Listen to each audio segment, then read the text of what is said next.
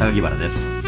この番組ではいろんな事例や大きな数字意外な事実などなどピンときたものは何でもご紹介してまいります。あなたの密かな情報源としてぜひお役立てください。それでは始めます。この番組はデータサイエンティスト株式会社の提供でお送りします。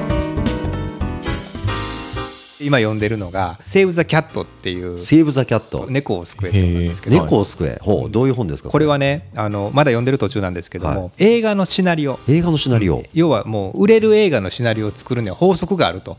その法則を徹底的にその売れる脚本をとことん書いてきた人が書籍化した本なんですよね。そういろんな類型化されていてもうこれを全部読んだらもう絶対できるはずやっていうこれが面白くて私は別にその脚本家になる気もないし なんだけどやっぱ人々が引きつけられる物語の典型って何なんだろうそれって多分いろんな局面で使えるかなっていう気がしていて。うんでまあ、その本を読んでるんですけどうまく説明できるほど紹介しきれてないんですけども、うん、自分があんまり関心のないところでもこの本はねめっちゃ参考になりましたって僕が尊敬する人が言ってると、うんはい、やっぱりそれをきっかけに手に取ってみて、うん、そうするとまたその本を中心としたいろんな参考書籍があるわけですよ。面白い物語を書くにはどうしたらいいのかとか、はいはい、なるほど。なんかそのあたりを新しい発見をしていくのが面白いなっていうのがありますよね。多分しげさんがそれに惹かれるのはその脚本の典型的な流れだとかパターンに多くの人が惹かれる人の持つ共通感覚とは何なのかという謎を解明したいという知的欲求があるからじゃないですか。すねはい、なぜ多くの人がなぜこれにビンとくるんだろうとか単にその脚本についてのみならずどんな物事にも共通する人間の共通感覚を探索するようなイメージですからね。そうですね私多分一番根源になるのが再現性っていうのはすごく関心があって、うん、そのどうやったらこれでできてるものが他の人も同じようにできるようになるんだろうっていうのはすごく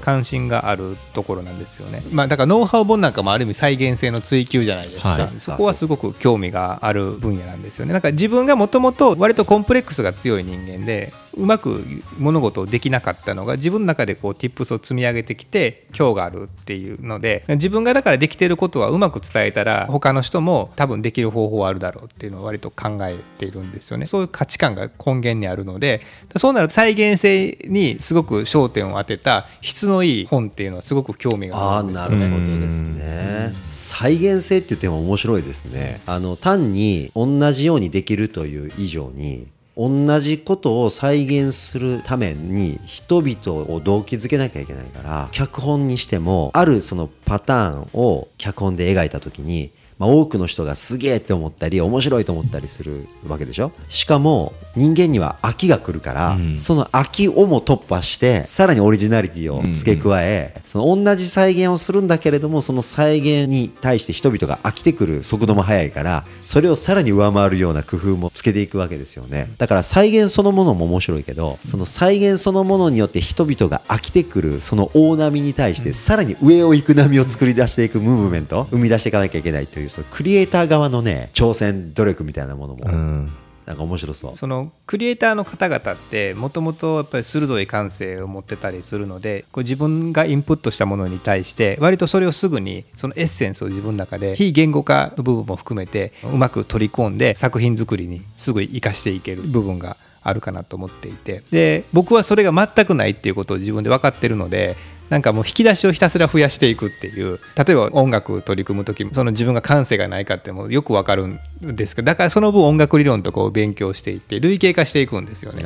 でその基本をしっかり学んだ上でじゃあどっかで自分がジャンプできる日が来るのかなみたいなちょっとそういうちっちゃな希望を持ちながらある程度まではその世間にあるノウハウでここまではいけるんだっていうのを研究していく探求していくのが結構楽しいですよね。でそれって多分ビジネスの分野でもその思考回路って使えるのかなと思っていて大事なことを人に伝えたい時も、まあ、伝えるべきコアがあるとするとあとそれを再現性という部分で伝えたことを相手の人もそれを正しく理解して行動につなげていけるようなやっぱ興味の持ち方をしてもらいたいなっていうふうに思うので持ってもらうためにはじゃあどういう面白いストーリーで伝えていくのかなみたいな、そこも含めて研究していく。やっぱりそういうエンタメ部分って人の心を掴んで人を動かしていくのでそれがうまくビジネスの部分に応用できていくとより伝えたことが世の中に広がっていくのかな、うん、しかも今いい時代なのはねその再現手法が明らかなものはどんどんアプリ化されていくじゃないですか、うん、そのセーブ・ザ・キャットのね売れる脚本の共通点みたいなものが再現性が高いならば当然のことながらその売れやすい脚本を自動生成するアプリっていうのを作りうるわけですよね、まあ、実際そういうアプリも存在するみたいですけど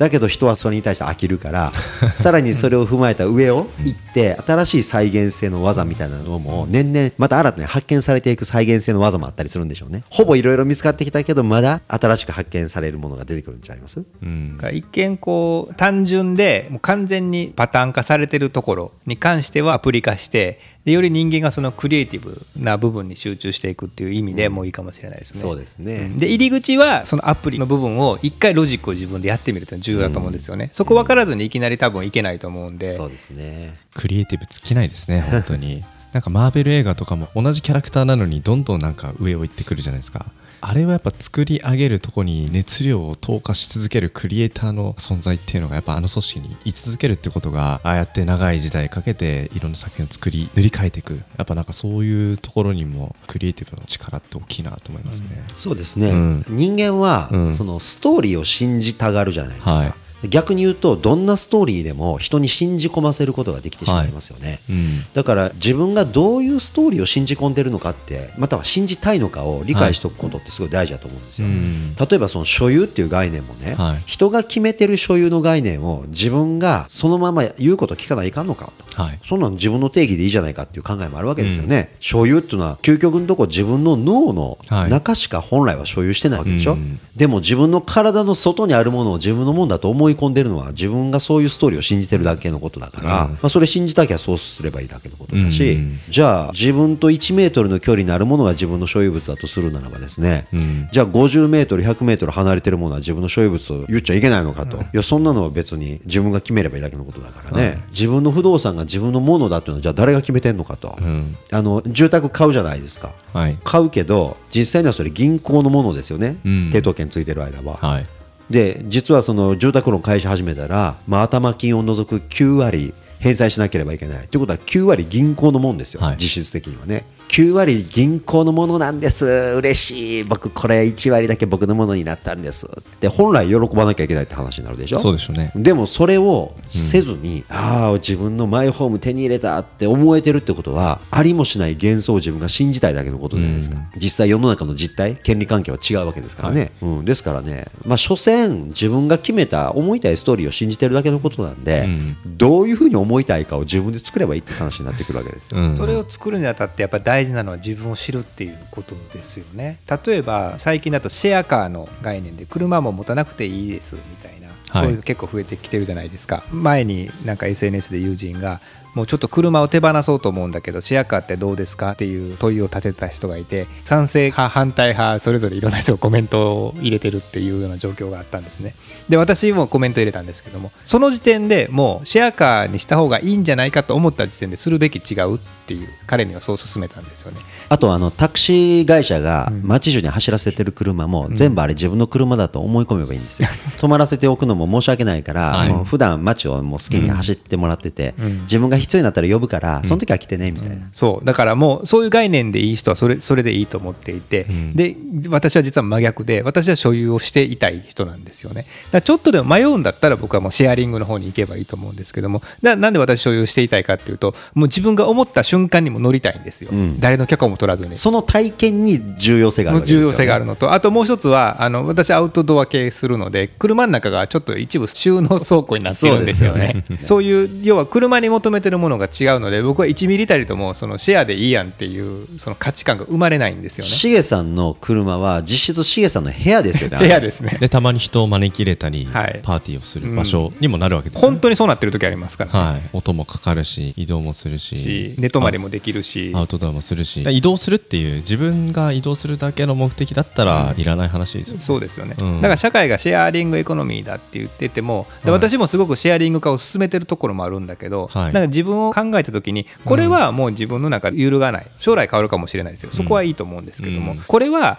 でも必ず自分の中で揺るがないけどここは最先端のテクノロジーを入れていこうみたいな、まあ、それもある程度こうトライアンドエラーは続くとは思いながらもさっきの電子書籍とか実炊の話も一回トライしてみようと、うん。でそこで身を置いてみようと。でその結果習慣ができたらこれは自分の中で新しい価値観として出来上がるしっていう、自分を知りながらその自分をこう開発していくみたいな部分がやっぱ必要かなっていう、うん。それがまあ唯一無二の自分の人生を作り上げていくことにつながるのかなとは思い始めてますね。なんかシェアリングエコノミーも多分そのうちちょっと縮小していく話が多分5年以内に来るのかなって勝手に思ってるんですね。みんな同じものを共有し始めるとそのうちやっぱり人間飽きが来てで今度自分だけのものを作りたいとかあのしげさんさんの車は自分だけのものだったりっていうとこの体験があなんかいいなってなっていくと今シェアリングシェアリングシェアリングって言ってますけど多分また真逆のすごくクラフト感のある部屋を作るとか車も自分だけのもの持つとか、まあ、その持ち方とかこれまでそのシェアリングエコノミーの前のものが全く同じく戻るっていう感じは多分ないと思うんですけど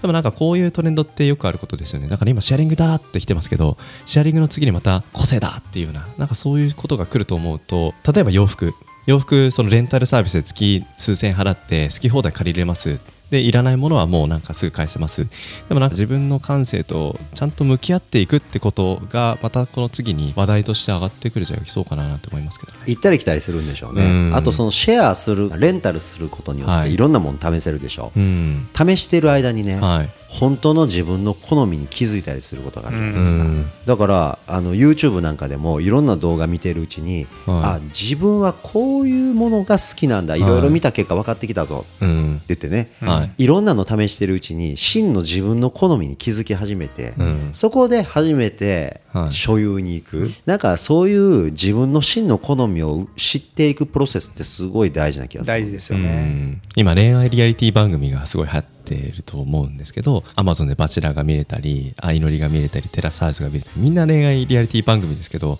なんかテラスハウスのように日常生活とそういう恋愛のなんか境界線がすごく曖昧な感じでまあなんかそのリビングを共にして一緒にご飯を食べるっていうところをなんかベースに関係性を築いていくストーリーが好きなのかもう男女が結ばれるか結ばれないかアップアウトみたいな感じでみんなその男女の関係性をよしよし選んでいくっていうまあ、はっきりした関係性が好きなのか。でこれ同時に見比べないと自分がどれ好きかってなんかただ日常生活生活してだけだとそんなにあの男女関係であの相対する機会ってそうそうないからなんかビデオ見てるとあっ自分はどれが居心地よさそうなのかなっていうのを結構気づけたりして勉強になるねって話題で友達と話してまあ、ああいうの見てると、はい。い、かにその少ない選択肢の中でも人はなんとか